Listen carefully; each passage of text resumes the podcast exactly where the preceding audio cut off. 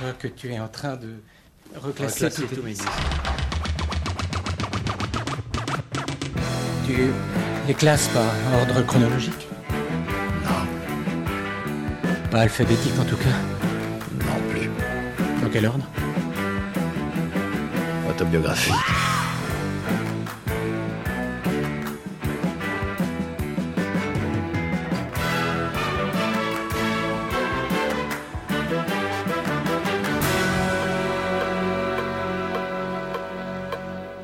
Auditrice, auditeur, Maxime Echen, votre reporter digger pour vous servir. Vous écoutez J'irai diguer chez vous, l'émission où je chine les vinyles et les souvenirs au domicile de leurs détentrices et de leurs détenteurs. Une émission en balado-diffusion sur différentes plateformes, Ocha, Deezer, Spotify, Google Podcast, Apple Podcast ou encore Podcast Addict. Johan est mon hôte du jour. Issu de la génération Y, autrement dit de la génération Club Dorothée, il fut en partie élevé par la télévision. Parmi ses premiers héros de l'empire animé du soleil levant, citons Nicky Larson et les chevaliers du zodiaque. Il s'engouffra alors dans cette culture populaire du Japon en dévorant ses premières mangas, Dragon Ball Z et Grid Teacher Onizuka en tête, et en se faisant de la corne au doigt sur la PlayStation numéro 1, puis la Dreamcast de Sega. Metal Gear Solid, Resident Evil, Soul Calibur et Jet Set Radio furent les compagnons de son adolescence, mais cet attrait pour le jeu vidéo ne se tarit pas là, bien au contraire, il explora par la suite les origines et Johan devint un fin collectionneur de rétro gaming. Aujourd'hui, telle une destinée, il bosse chez Ubisoft France. Et c'est au travers de quelques animes et lors de quelques pèlerinages en terre sainte tokyoïte qui se découvrit une autre passion, celle de la musique japonaise vintage, aussi appelée wamono ou city pop, quand celle-ci d'influence occidentale prend des accents funk, disco et boogie. Au départ, Johan se contenta de YouTube pour découvrir des artistes inconnus dans nos contrées, mais lors du premier confinement de la pandémie de Covid-19, il sauta le pas et se mit au vinyle, support indispensable pour approfondir ses connaissances et assouvir sa soif de découverte. Je suis allé à sa rencontre, interroger sa mélomanie débordante et m'abreuver de ses quelques 300 disques souvent d'origine dans un état impeccable et manié avec grand soin. Vous pouvez retrouver quelques clichés de ma virée sur l'Instagram de l'émission. Je vous souhaite à toutes et à tous un bon digging reportage. J'arrive dans la résidence de Johan. Il m'avait fait une petite carte parce que c'était pas facile à trouver. Et je pense que je suis à la bonne adresse.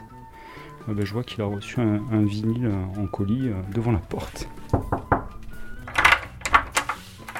Salut, Johan Maxime, enchanté Bah tiens, je te, je te donne euh, ton vinyle que... Ah non, c'est un carton C'était juste un carton pour Euh, que je- vous la porte. Je croyais que le, le postier t'avait mis ça comme ça.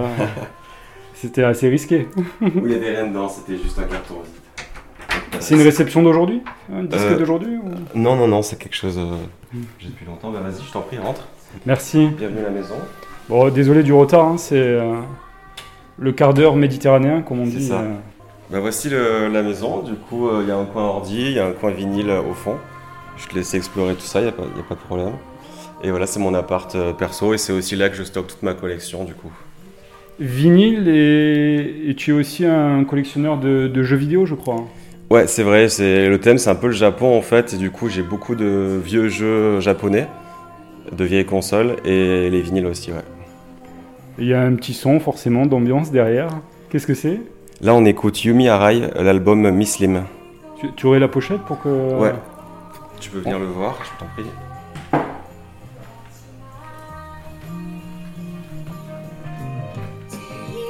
Hop. Donc un album de 1974. Bon, il a, il a un peu vécu quoi forcément, mais voilà, c'est une des euh, chanteuses les plus connues euh, de pop japonaise qui a vraiment traversé les années 70, 80, 90, 2000. Et donc on commence par ça pour se mettre un peu dans l'ambiance. Allez, c'est parti, ça a l'air d'être un original en plus. Ouais.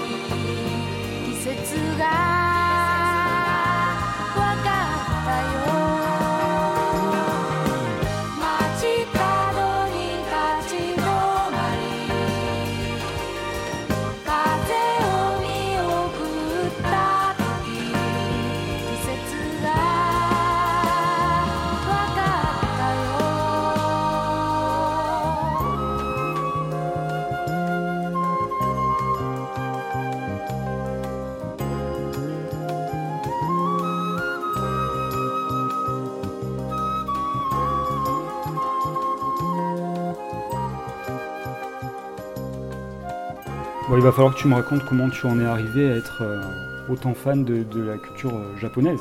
C'est peut-être le jeu vidéo qui t'a amené, ou les animés ou... C'est un peu tout en fait. C'est le, bah, je suis le- un enfant du club Dorothée comme on dit, Ah. donc la génération Dragon Ball Z, Ouais, et pareil. ouais. Nicky Larson. Donc il y avait ça qui passait à la télé. Je savais pas que c'était japonais quand j'étais gamin. Tu vois, je regardais ça, c'était un dessin animé. Et puis euh, quelques années après, j'ai un peu tout connecté. Euh, mon père a fait un voyage d'affaires au Japon, euh, euh, 80, années 90, avant Internet, donc on n'avait pas trop une idée de ce que c'était le Japon. Et il est revenu avec euh, une petite peluche Pikachu, euh, avec un petit manga Dragon Ball et tout. Et là, j'ai commencé vraiment à me rendre compte que tout était un petit peu connecté avec ce que j'aimais, les jeux vidéo, les mangas, etc. Et donc j'ai un peu découvert le, le Japon et sa culture euh, comme ça avant d'être ado, quoi. T'es de quelle année? Je suis de 87. Et après, c'est quelque chose qui a duré. Il y a eu des pauses un petit peu où je passais sur d'autres trucs, d'autres centres d'intérêt. Mais je suis vraiment revenu sur le, le Japon euh, il y a une dizaine d'années, là, avec quelques voyages là-bas. Et du coup, là, c'est là où vraiment c'est tout a connecté. J'ai re- la nostalgie de l'enfance est revenue, donc j'ai commencé à relire, regarder Dragon Ball Z. J'ai commencé à collec- collectionner des jeux vidéo euh, rétro japonais. Et du coup, tout doucement, mon appart est devenu une espèce de, de petite boutique euh, un petit peu geek. Et, euh, et là, voilà, le, le vinyle est arrivé euh, il y a deux ans et demi, en fait. Ça fait deux ans et demi que je suis vraiment sur le, le vinyle. Et au vu de quand même la, la quantité que tu as, euh, tu fais pas les choses à moitié, je crois. Ouais, ouais, je suis assez sérieux. En fait, euh, c'est arrivé, je pense, pendant le Covid, où vu qu'on sortait moins, je me suis fait un budget vinyle par mois très précis. Et j'ai une méthode d'achat où vraiment j'achète directement au Japon, j'achète que du japonais. Donc des pressings japonais, mais aussi des artistes japonais. J'ai, j'ai pas les classiques euh, américains en version japonaise, j'ai que des artistes japonais. Donc chaque mois un petit budget, je cherche de l'occasion sur des, sites euh, d'enchères euh, japonais. Et je me fais un petit colis une fois par mois avec euh, différents vinyles. Des fois c'est une pièce un peu rare, donc il n'y en a pas beaucoup. Des fois, c'est un lot de 20 trucs qui valaient rien, mais je ramène tout ça. Et donc, tous les mois, j'ai mon petit colis depuis deux ans et demi. Et comme tu vois, ça, ça commence à s'entasser. Et là, on a à peu près euh, 300 LP euh, du coup japonais. Mais t'en as positionné euh, un là, euh, un autre. Ouais. Qu'est-ce que c'est? Alors là, c'est une réédition récente de grands classiques du jazz japonais début 70. Et du coup, celui-ci, Akira Isakawa, album African Rock de 1971. C'est une réédition euh, japonaise ouais? C'est une réédition japonaise, c'est un, un label, en fait c'est un, un vendeur, euh, une boutique de jazz japonaise qui a négocié avec certains ayants droit de faire un, un label qu'ils appellent euh, Deep Jazz Reality, et tous les mois environ ils déterrent un vieux truc qui est introuvable, vraiment introuvable, et, et ils le, re, ils le reprint sur quelque chose de vraiment qualitatif en, en vinyle, et comme ça il refait vivre des trucs qui étaient vraiment devenus euh, Introuvable. introuvables quoi. Ouais, c'est comme, euh, je sais, il y a We, Wa- We Want Sounds aussi, un label qui fait ça. J'en ai un petit peu de ouais, label parisien, Euh, ils sortent, c'est un peu le même état d'esprit, ouais, sauf que c'est que du japonais et ça déroule euh, mm, un par mois à peu près, c'est vraiment...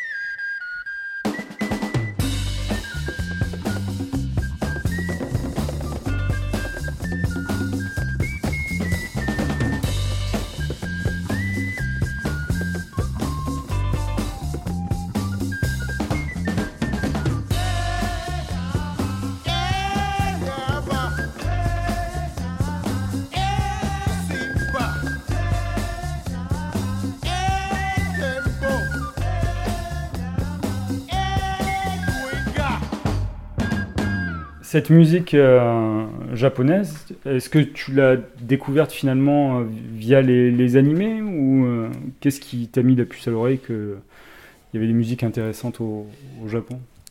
Bah en fait, j'ai été surpris parce que je pensais connaître la musique japonaise au global, quoi. Tu sais, on pense J-pop, on pense aux, aux grandes bandes son de films ou de, ou de jeux vidéo, etc. Et en fait, il y a à peu près six ans, il y a eu une espèce de, de mode de DJ américain qui faisait des, euh, des mix avec de la vieille musique japonaise. Donc, euh, le, comment s'appelle, Né- néo-funk, etc., genre de choses. Il, il ressortait des sons et j'ai écouté ça euh, avec curiosité. Et après, je me suis dit, mais en fait, c'est quoi ces artistes euh, sur ces samples, etc. Et là, j'ai commencé à les chercher il y a environ 5 ans, euh, un petit peu sur YouTube, etc. Bah, c'était quoi ces artistes et tout? Et là, du coup, j'ai découvert toute la, la, la, la grande musique années 80 japonaise, avec finalement les mêmes thématiques que chez nous, la période disco, la période funk, etc. etc. mais avec euh, la rigueur japonaise, la qualité japonaise et tout. Et j'ai vraiment été euh, happé là-dedans, quoi. Du coup, t'écoutes même pas de trucs euh, américains ou français Bah, En fait, japocentré. En fait, j'ai des, musicalement, souvent, j'ai des périodes, genre j'ai une époque métal, où j'écoutais que du métal pendant 5 ans. J'ai une époque indie rock où j'écoutais que l'indie rock pendant 5 ans. À l'époque, je collectionnais pas, c'était vraiment tout en, sur Internet. Et là, du coup, je suis rentré dans cette espèce de, découverte japonaise et j'ai ce côté un petit peu, alors digger, mais au sens un peu aussi historique où j'aime bien aller gratter, euh, c'était quel label, avec qui il a joué. Et du coup, je, suis toujours, depuis 3 ans, en train de grossir le spectre de bah, qu'est-ce qu'il y a au Japon et j'ai pas encore fini. Donc, j'écoute quasiment que du japonais. Parce qu'il y a énormément de, de, de production. Il y a, oui, il y a vraiment, euh, 70 c'était encore un petit peu timide, mais quand on arrive à la grande époque, euh, du coup, disco et, euh, et le, le funk des années 80, il y a vraiment beaucoup, beaucoup de sorties. Et c'est euh, sans fin, en fait. Il y a vraiment énormément de choses. Donc, c'est un vrai plaisir pour les diggers de, de chercher, en fait, des, des nouvelles choses. J'ai l'impression que, enfin, c'est ce qui fait peut-être le fait qu'il y, a- matière à chercher, c'est que ça s'est pas tellement exporté, non? Ou je me trompe? Non, non, t'as raison. En fait, euh, je pense déjà à la base, il y avait une, une humilité japonaise où ils pensaient, ils pensaient pas que ça marcherait à l'étranger, donc c'est vraiment resté production locale. Mais vu que c'était euh, le boom économique, ils avaient plein d'argent, donc ils avaient vraiment la capacité de produire beaucoup, beaucoup de musique. Et quand ils ont essayé parfois d'exporter, j'ai vu quelques albums où ça a enregistré à Brighton en Angleterre, Los Angeles et tout, essayer de ramener des musiciens américains, euh, des duos avec Stevie Wonder, les trucs comme ça. Ça a pas du tout marché parce que c'était une époque où euh, les gens étaient un petit peu réticents sur le Japon, ça, ça attirait pas comme aujourd'hui, donc ça a pas pris en fait à l'époque. Donc il y a eu, maintenant j'arrive tard, hein, il y a des gens qui ont trouvé avant moi plein de choses, mais depuis, euh, en effet, moins de 10 ans, il y a une redécouverte en Occident de, de tous ces trucs en fait. Et c'est, du coup, pour nous, c'est nouveau quoi. Bah, il y a notre disque là, je vois. Ah bah, là, Ouais. vois euh, CBS là, ça c'est. euh, On est chez Sony là, ouais. Ouais. On va s'écouter euh, Shigeru Suzuki euh, sur sa carrière solo, mais c'est un gars qui a joué avec beaucoup beaucoup de groupes, notamment euh, Happy End. Peut-être certains connaîtront, c'est c'est la réponse aux Beatles japonaises en fait. Donc il y a eu ça et après il est parti en solo. Et du coup on va écouter Passion Flower.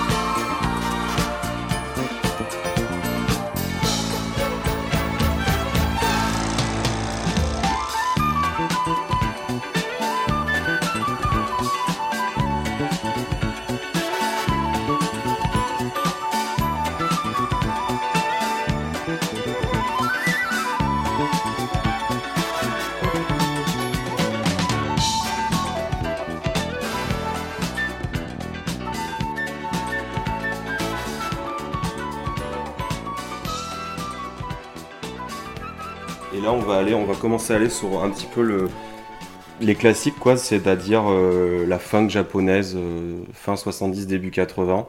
avec, Classique euh, pour les Japonais ou... Ouais, ouais, ouais, Enfin, en tout cas, dans, dans ce, qui, ce qui marche aujourd'hui et ce, qui, ce que les gens cherchent, c'est vraiment cette, cette funk-là, en fait, quoi. Donc, on va, on va découvrir euh, Minako Yoshida, qui a vraiment une longue carrière dans, dans la funk, et après, qui est parti sur d'autres styles de musique dans les années 90. Mais là, on va aller sur vraiment quelque chose qui est très représentatif de ce que c'est la funk japonaise de fin 70. Il y a les quoi Les chanteuses, clavier euh, Donc elle, elle est bah, exactement. T'as, les deux en fait. Elle chante clavier, elle compose, elle écrit, elle ouais, produit. c'est c'est la Patrice Rushen japonaise. Quoi. Ouais, c'est ça. Et après, elle se fait des duos avec des super musiciens euh, divers et variés euh, qui l'accompagnent à la basse, à la batterie, mais elle fait vraiment le- la production, la composition, la- le chant et le piano. Donc on est sur l'album Flapper. Tu sais si elle est toujours en, si elle est toujours en activité ou non J'ai un doute. En tout cas, elle l'était très récemment. C'est vraiment des artistes qui ont des longévités énormes, des carrières super longues. Et il me semble qu'elle est toujours en activité. Mais pas, ils tournent pas en Europe quoi. Enfin, Non, en effet, le, le problème de ces artistes, c'est qu'il n'y en a quasiment aucun qui est euh, jamais sorti le- des Japon en fait. Il y a eu des exceptions sur le jazz, notamment des gros festivals de jazz qui invitaient des artistes japonais, mais sur la pop, la funk, etc., c'est. Tu peux pas vraiment voir ça en concert, malheureusement.「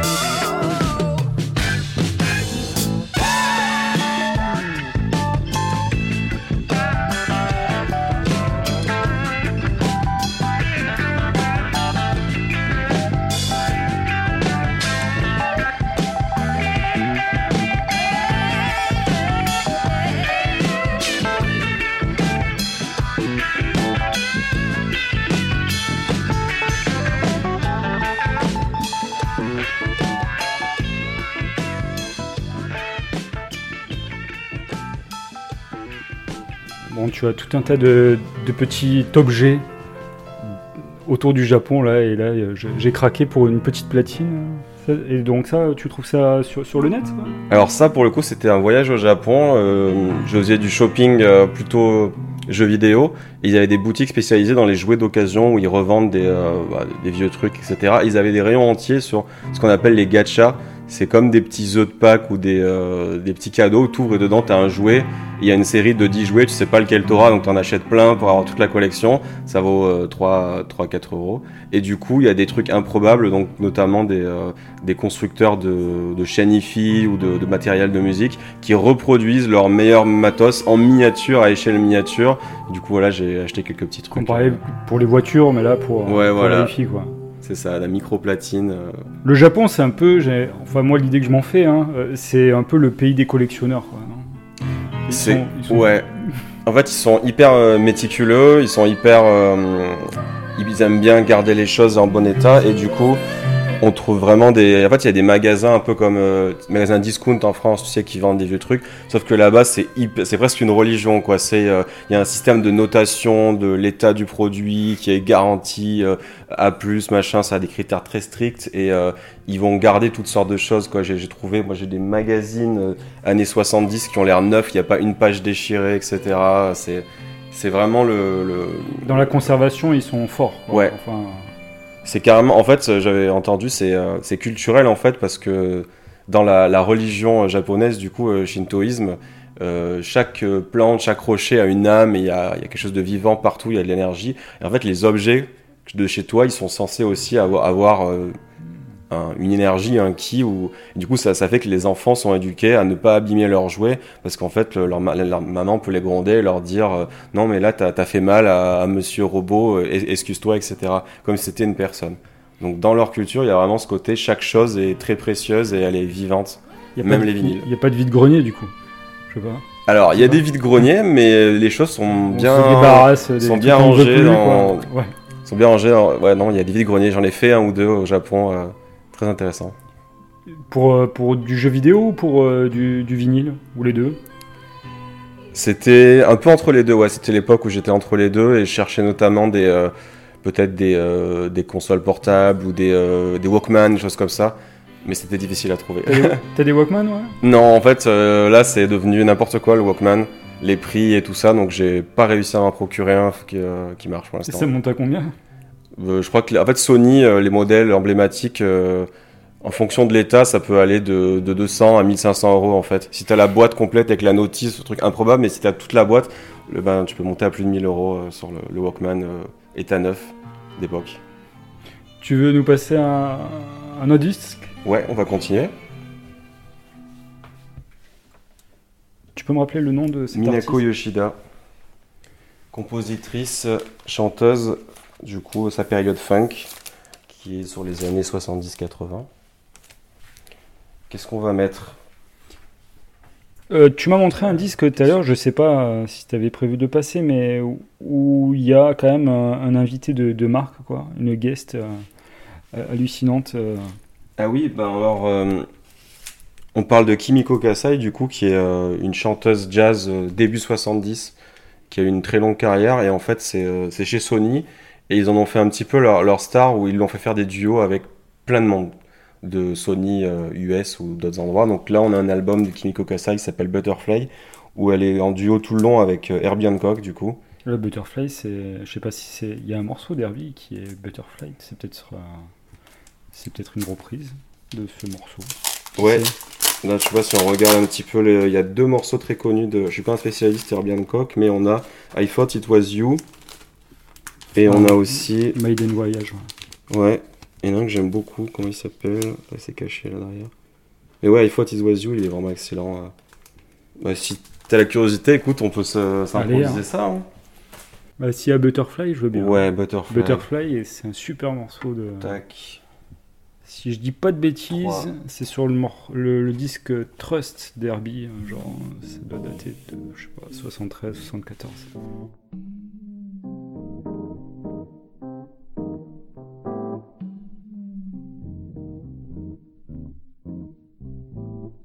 just I.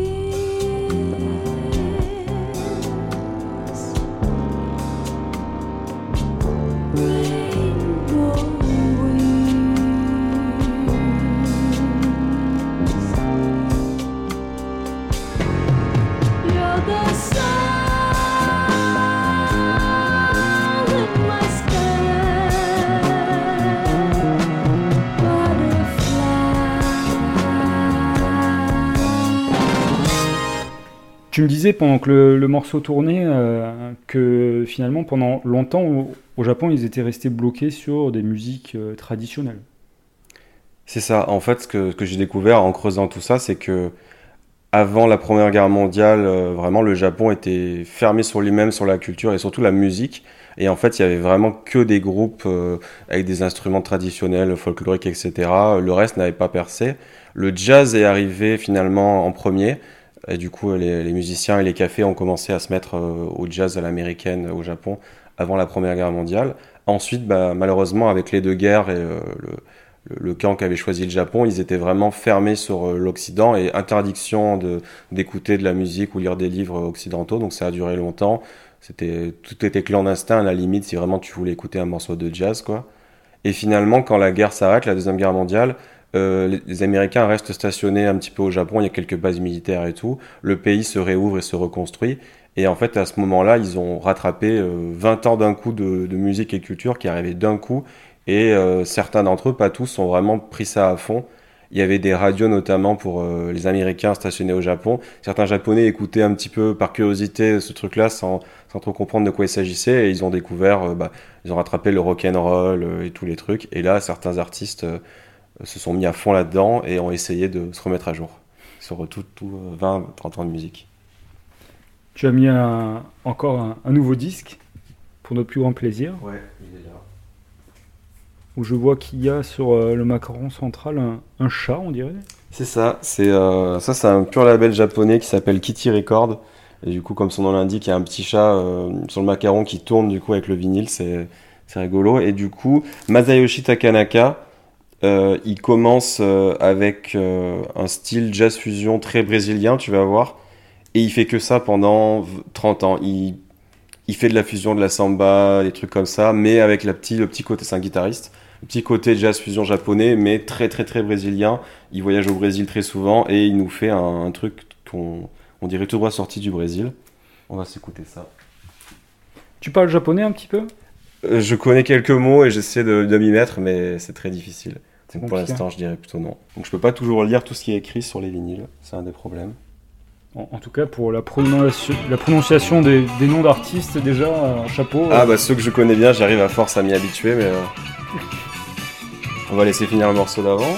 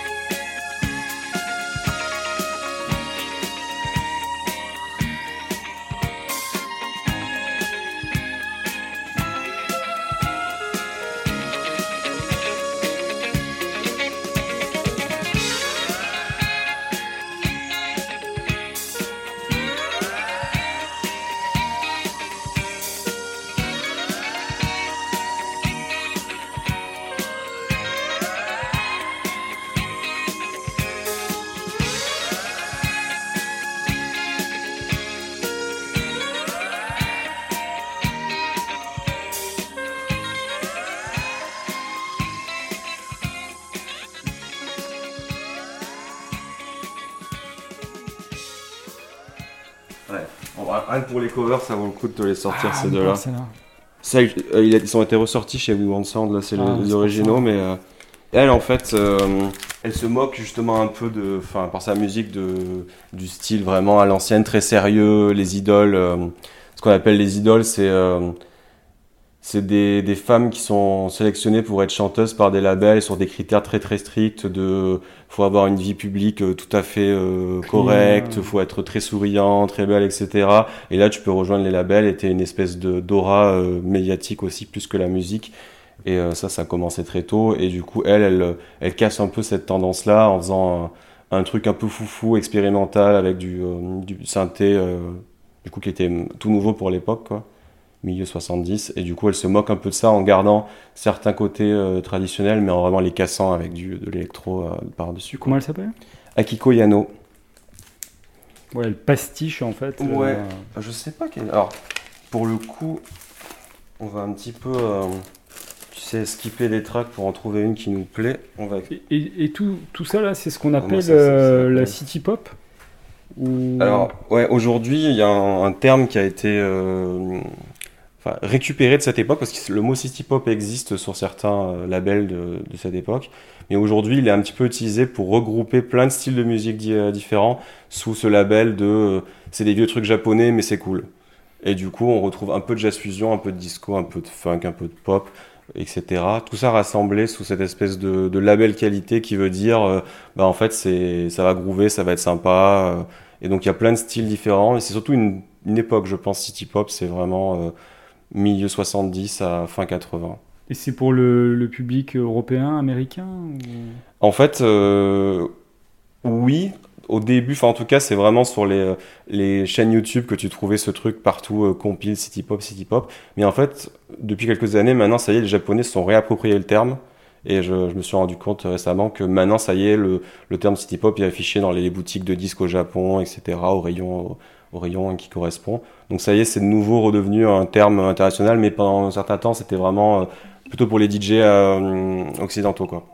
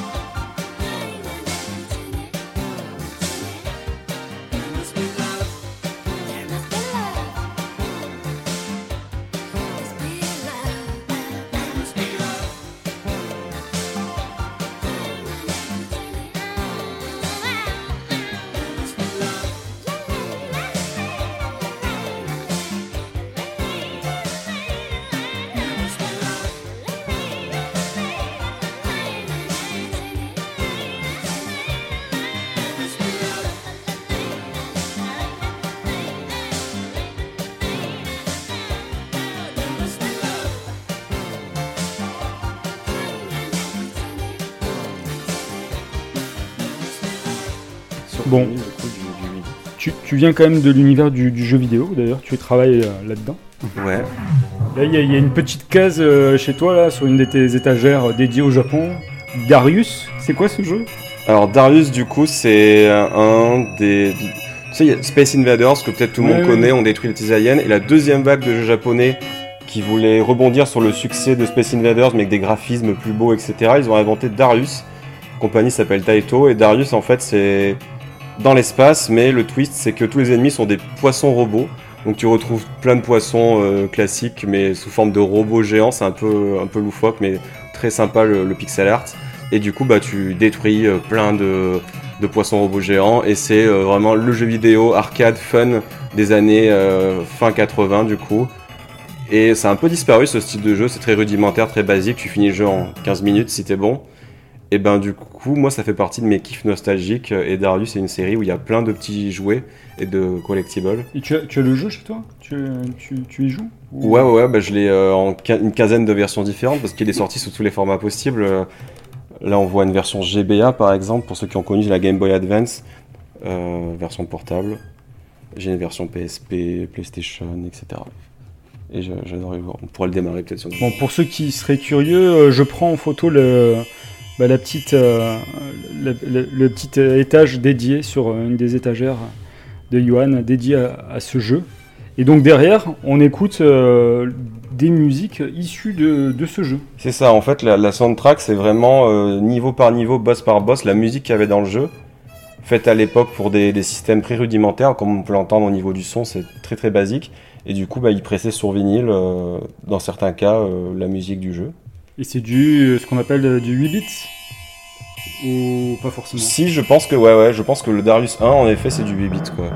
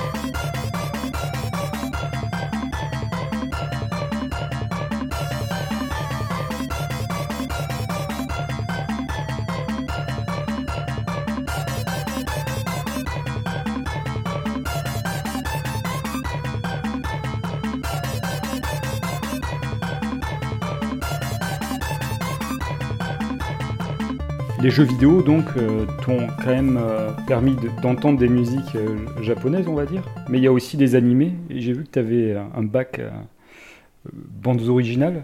Ouais. Peut-être qu'on peut aller fouiller là-dedans, hein, je me dis. Carrément, carrément. En fait, il y a, y a un nom qui revient souvent dans les soundtracks de cette époque-là, c'est Yuji Ono. Et il a fait par exemple une dizaine d'OST de l'animé Lupin the Third. Il a Qui est pas de notre génération. qui est pas de notre génération, c'est un peu plus vieux, c'est plutôt début 70 ou ce genre de choses. Il a fait beaucoup de soundtracks. Alors, il faisait partie d'un groupe qui s'appelait You and Explosion Band. dont j'ai quelques albums. Euh, là, c'est l'OST d'un film, par exemple, qu'on connaît pas, je pense, The Great Chase. En tout cas, moi, je le connais pas, mais son style, c'est vraiment là jazz funk, pur jazz funk 70, mais sous forme un peu orchestrale, avec, par exemple, celui-ci, euh, qui est euh, un film japonais d'horreur euh, des années 70, qui est Inconnu au bataillon, qui s'appelle, en anglais, c'est traduit, je crois, Golden Wolf ou Golden Dog, parce que sur la cover, il y a un espèce de chien-loup, un petit peu comme ça, donc il y a ce genre d'OST. T'es- T'essayes d'aller mater les. euh, vu que tu pousses le truc loin, quand même, tel un japonais, tu t'essayes d'aller mater les, les films en question ou... C'est la prochaine étape. J'ai pas encore, me suis pas encore lancé là-dedans parce que déjà il va falloir les trouver avec des sous-titres et tout, mais j'avoue que j'aimerais bien me plonger euh, au maximum dans, dans ce genre de truc. Ouais, pour l'instant j'ai pas encore franchi le cap. Mais c'est un objectif. Ouais, on termine du coup les Yuji Ono avec euh, deux autres trucs assez sympas. Là à gauche on a Cosmos. Alors c'est pas une OST euh, d'un film ou quoi que ce soit, mais c'est euh, ce qu'ils appellent une espèce de space funk où c'est très très euh, tu sais, le fantasme euh, Na- NASA années 70, euh, que les grands vaisseaux Star Trek, etc. Donc c'est un peu l'OST d'un Star Trek japonais, si jamais ça existait. Imaginaire, quoi. Imaginaire quoi. Donc c'est vraiment l'espace, une thématique vraiment spatiale. Et là, on a celle-ci, du coup, qui est aussi imprimée chez We Want Sounds. Euh, du coup, euh, The Mystery Kindashi Band, The Adventure of Kindashi Kosuke. Très dur à prononcer, je m'en suis sorti. Et en fait, ça, c'est plein de musiciens jazz japonais qui étaient fans d'un auteur de romans horrifiques. Et pour lui rendre hommage euh, des années après, euh, c'était un peu les romans de- d'enfance de ces gens-là, ils ont fait une OST fictive de en fait quelque chose qui n'existe pas mais qui repose sur tous les livres de ce mec là en fait donc c'est un concept assez original que même l'auteur lui-même dit. J'étais très surpris que vous ayez fait ça. Et du coup c'est un petit peu nanardesque comme film d'horreur. Tu vois c'est un peu un film d'horreur nanardesque qui serait basé sur des vieux romans japonais des années 50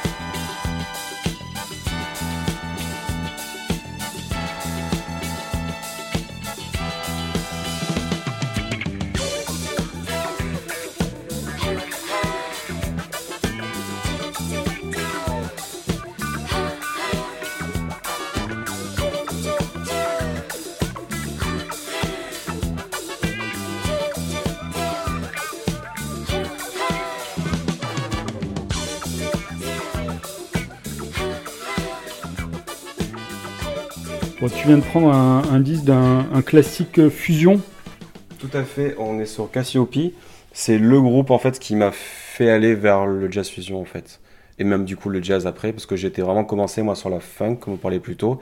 Et c'est Cassiope du coup avec ce, ce son-là qui m'a amené sur euh, bah, l'aspect jazz en fait de la musique japonaise et aujourd'hui aussi au sens large quoi. Tu as découvert comment euh, En fouillant sur. euh, Je pense que là, c'est ce que les gens appellent l'algorithme YouTube, où tu regardes une vidéo et tu te dis, euh, vous allez aimer ça. Et on rigole beaucoup dans la communauté parce qu'on a l'impression que l'algorithme YouTube est fan de jazz fusion japonaise parce que dès que tu écoutes un truc, il va te proposer un album de, de jazz fusion ja- japonaise euh, de lui-même. Tu dis dans la communauté, parce qu'il y a une communauté euh, En tout cas, sur les, les réseaux, notamment Facebook, moi je fais partie de quelques groupes de fans de musique et on a quelques petits groupes euh, qui adorent le- la musique japonaise de cette époque. Donc on s'est fait une petite communauté internationale comme ça. de, Mais vraiment, ouais, city pop, quoi. Enfin, ouais, ouais, voilà, ouais, c'est ça. Des groupes euh, spécialisés là-dedans. Tout à fait, ouais, ouais. Et il y a, y a des Français, ouais Vous êtes euh, beaucoup ou- Alors, il n'y a pas trop de Français, il y en a quelques-uns. D'ailleurs, il y a aussi un groupe français Facebook, mais il est assez calme en ce moment. Mais il y a un groupe international avec une poignée de, Fran- de Français, mais on n'est pas très nombreux, je pense. Peut-être une quinzaine euh, maximum. C'est vraiment ouais, un milieu de, de niche, quoi. J'ai l'impression, en tout cas, sur, euh, sur ceux qui se mettent à fond là-dedans et qui vont acheter du, du vinyle et tout, ouais, c'est encore assez euh, marginal, je pense. En, en France, les plus gros clients, évidemment, sont les pays d'Asie proches du Japon, genre Corée, etc., qui ont peut-être leurs parents qui ont grandi avec ces musiques-là, pour le coup, quand ils étaient jeunes. Étrangement, on a aussi l'Amérique latine, qui, Brésil et compagnie, qui adorent ce genre de musique. Ils ont une grosse, une grosse communauté. Et t'es allé, toi, diguer au Japon? Enfin, tu as fouillé dans des magasins, pas encore? Ouais, ou- si, j'ai essayé, en fait. euh, C'était une expérience particulière. Euh, c'est un métier en fait. Moi je suis allé en touriste et je me suis dit je vais me faire quelques heures par-ci par-là de digue et en fait j'y ai passé quand même pas mal de temps parce que c'est déjà faut localiser la boutique, faut y aller, faut arriver là-bas, le gars ne parle pas anglais, toi tu parles pas trop japonais, Euh, parfois c'est minuscule et c'est entassé, tu peux à peine bouger les vinyles pour trouver quelque chose. Donc vraiment si tu cherches quelque chose de particulier c'est assez difficile d'aller diguer. Après si tu veux te faire surprendre et prendre un peu des trucs au hasard, t'as as quand même beaucoup de vinyles sont encore très bon marché. euh, on parle de, de vinyles à 6 euros en fait, qui sont en état neuf parfois de cette époque. Alors il y a des trucs nuls, des trucs excellents, mais tu peux essayer un petit peu piocher au hasard. Il y a quand même cette euphorie là d'avoir des grands, grands, grands bacs avec plein de choses et de pouvoir vraiment prendre des trucs au hasard et être à peu près sûr que tu auras quelque chose qui marche. Quoi. Et étant donné qu'ils font très attention de ne pas abîmer, est-ce qu'il y a possibilité d'écouter ou, ou par contre, ça, c'est pas, Ça- pas, c'est pas pas- trop dans la culture hein Pas trop, j'ai l'impression que ça peut un peu déranger. Il y a quelques boutiques qui le, qui le proposent, mais en général, c'est tu dois faire confiance au système de notation de la boutique et ne pas remettre en Ah ouais, question euh, le truc. Tu peux pas débarquer avec ta platine portable et. Alors ça, j'ai pas, je pense que si tu amènes le matériel, il n'y a pas de problème. Hmm. Je pense, ouais.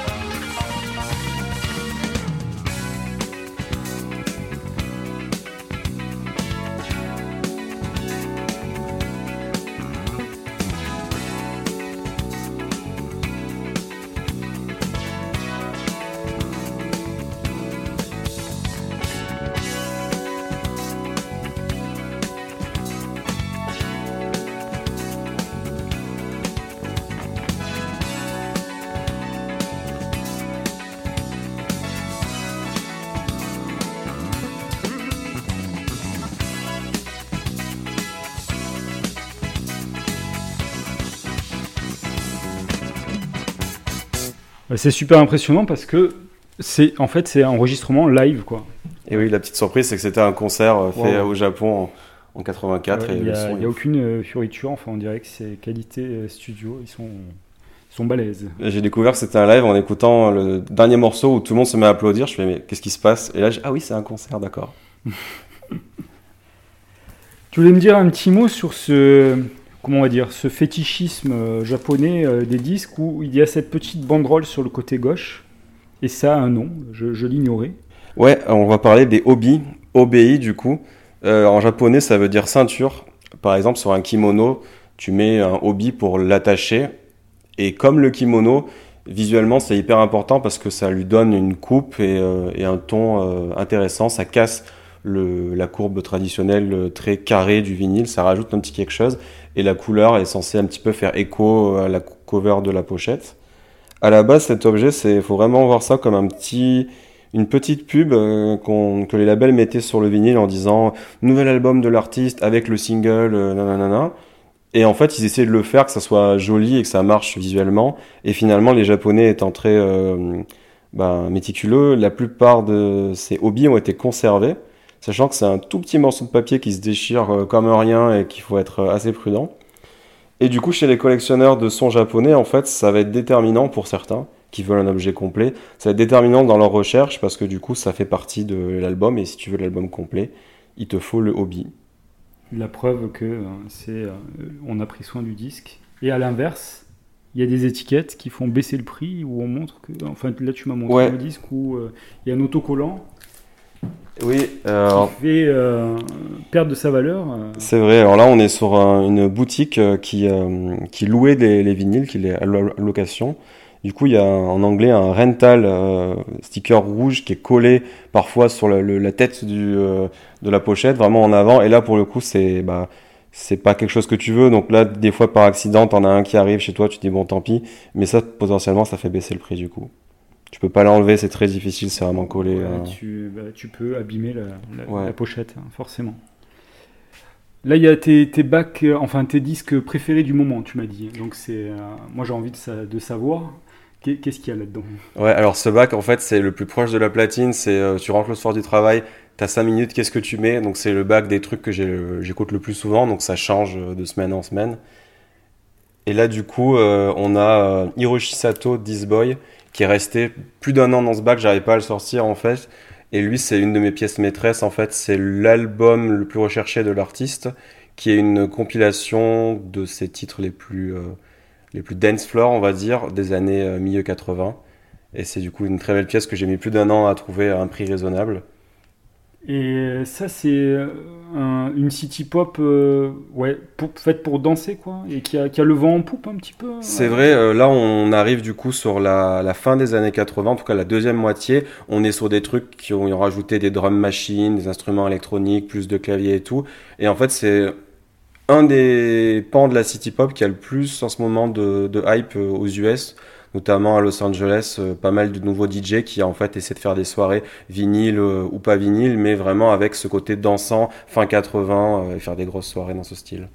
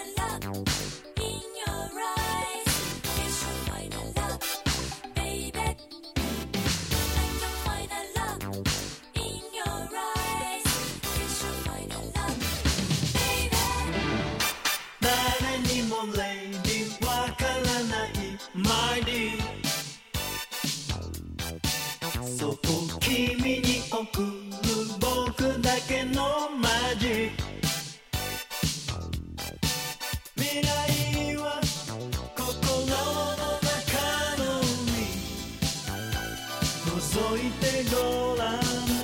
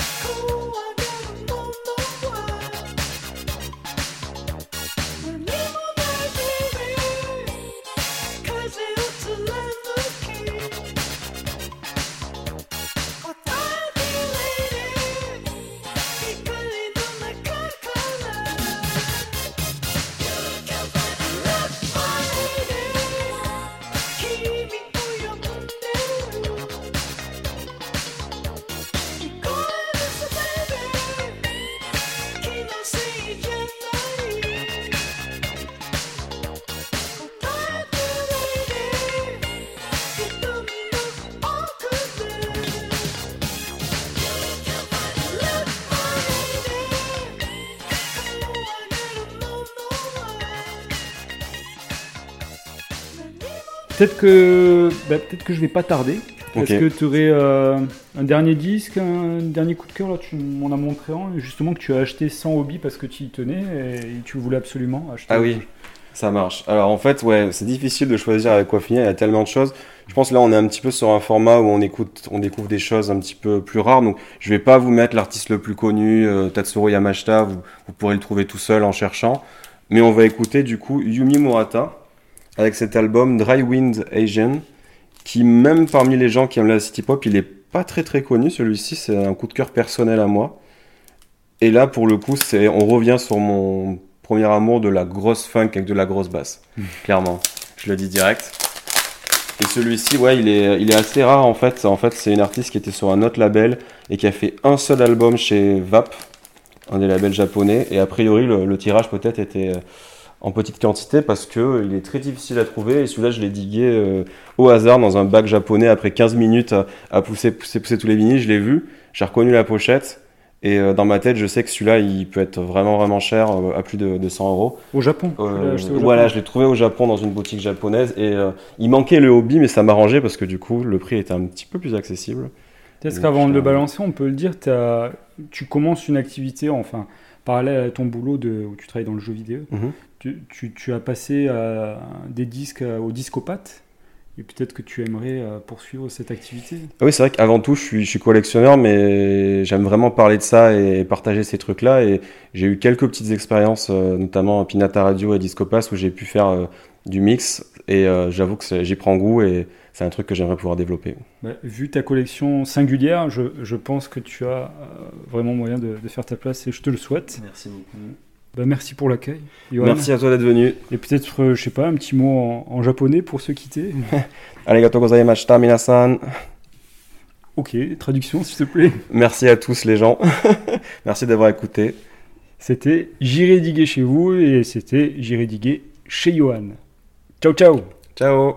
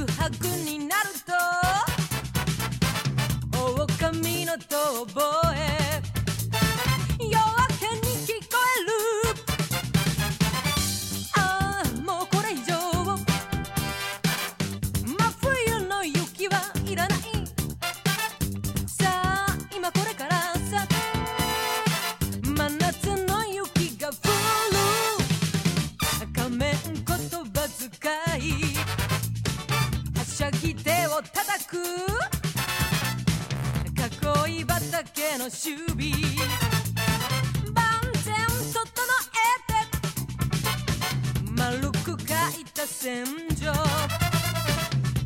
き続けると瞬く間に煙